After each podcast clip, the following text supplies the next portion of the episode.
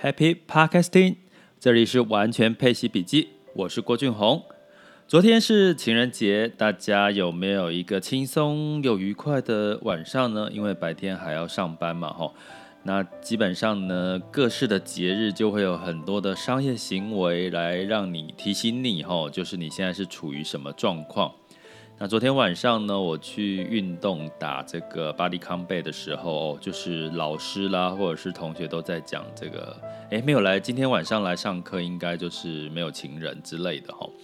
反正就是你会觉得，好像在任何的节日里面呢，你永远要被提醒你现在是处于什么状况，那目前的主流又是什么状况？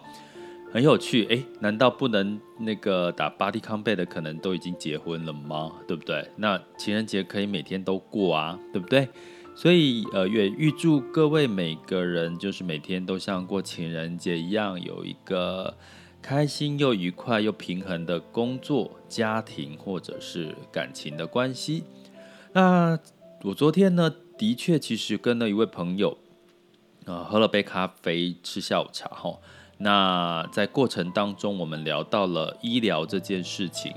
那医疗这件事情呢，基本上我们提到了，其实未来五 G 的应用啊，像五 G 的应用，最近最流行、最热门的就是苹果哦，iPhone 的五 G 手机十二，iPhone 十二要上市了。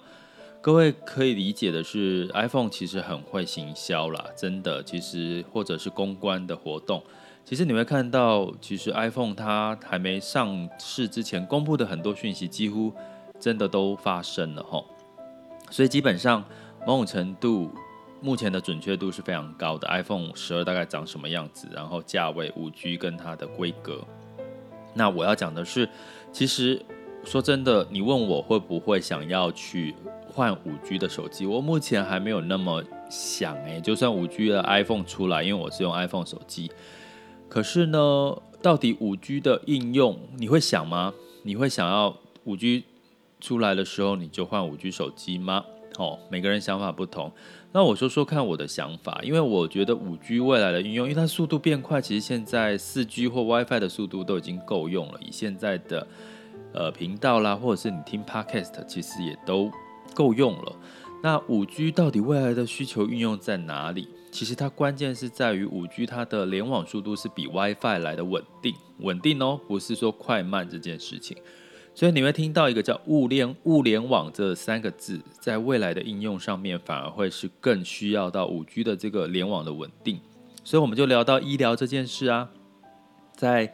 医疗呢，现在几乎都还是在有线呐，或者是这个手操的这个动作的过程当中。比如说，呃，病人的相关的测试到的血压啦，或测试到的温度啦、体温的这些数据呢，你都可能必须要上网或者是人工去这个介入。那现在有很多的医院已经一直在测试这些呃联网的这个方式。可是原来啊，其实医疗呢是受限于这个。规定就是说，你每增加一个，比如说你的医疗器材增装设一个无线的一个模组的时候，或者是五 G 模组的时候，其实它是需要被经过全整台机器要重新再次做一次申请这个认证的哈，就是医学的一些检验认证的。所以也因为这个状况呢，其实就会受限于所有的这个。呃，医疗器材它就没有办法马上去更新跟上这个科技的脚步。可是未来五 G 的应用会在哪？你可以想象，现在比如说蓝牙呢，蓝牙的这个设备，它可能是一对一的传输。所以如果你同时要量血压、量这个血糖，又要量这个呃体温方面的数据，你必须要有每一台要对应一个机器哈。所以现在是不可行的。但是未来的五 G 它的联网速度，呃，包含医学哈。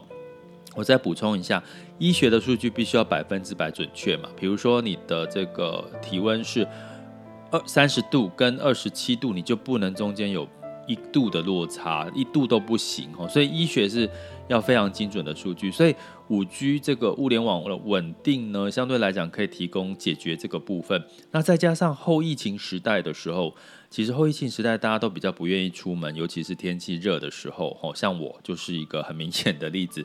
今年的夏天，哦，热到我其实大部分都是尽可能的采取就是在家里面就可以解决、上网解决的事情。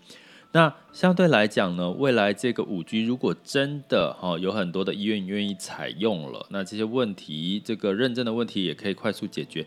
其实你可以想象，我们未来的医学可能你做一个呃这个检验的时候，你是可以马上上传到医生那边，甚至你可以在家就做好检验，然后上传这些相关的数据，透过这些载具，然后传给医生，医生就用远距的方式就可以看诊了。你可以。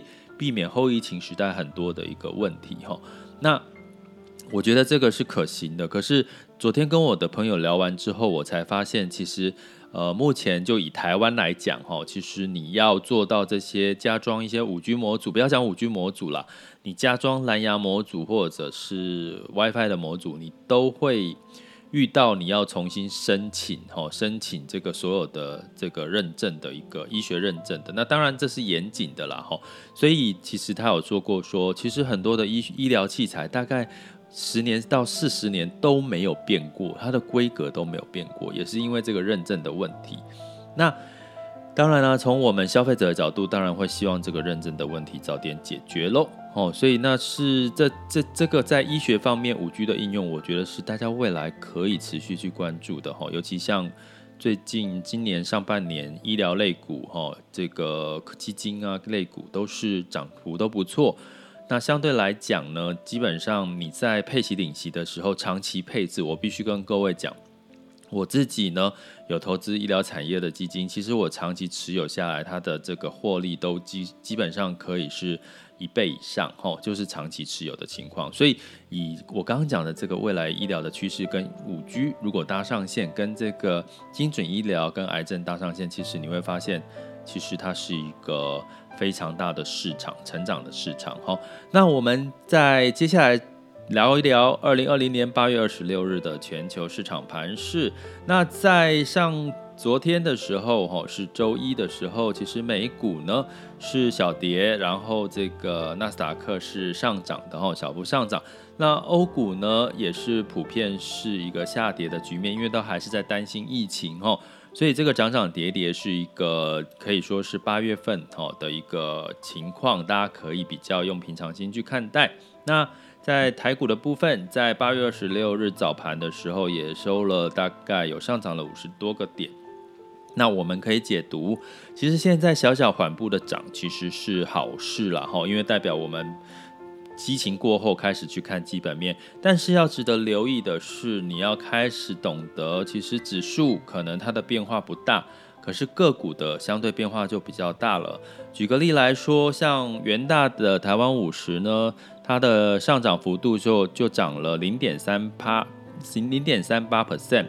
那元大高股息就是跌了零点一 percent 哈的这个 ETF。所以你可以看到，其实，在台股的部分，未来可能是不是看指数，而是看挑个股或者是产业。那当然，科技是值得我们关注的哈。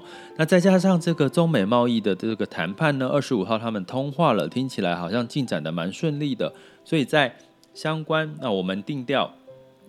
中美贸易呢，基本上现在已经是科技战喽，所以基本上如果是谈判顺利，那对于科技类股当然是有一个助攻的一个效果。那在原油的价格也上涨了，那特布兰特原油上涨到四十五点八六，那原因是因为原油比哈这个飓风罗拉哦关闭了墨西哥湾的大部分的原油生产哈，所以呢虽然是这个病例哈亚洲欧洲的病例增加。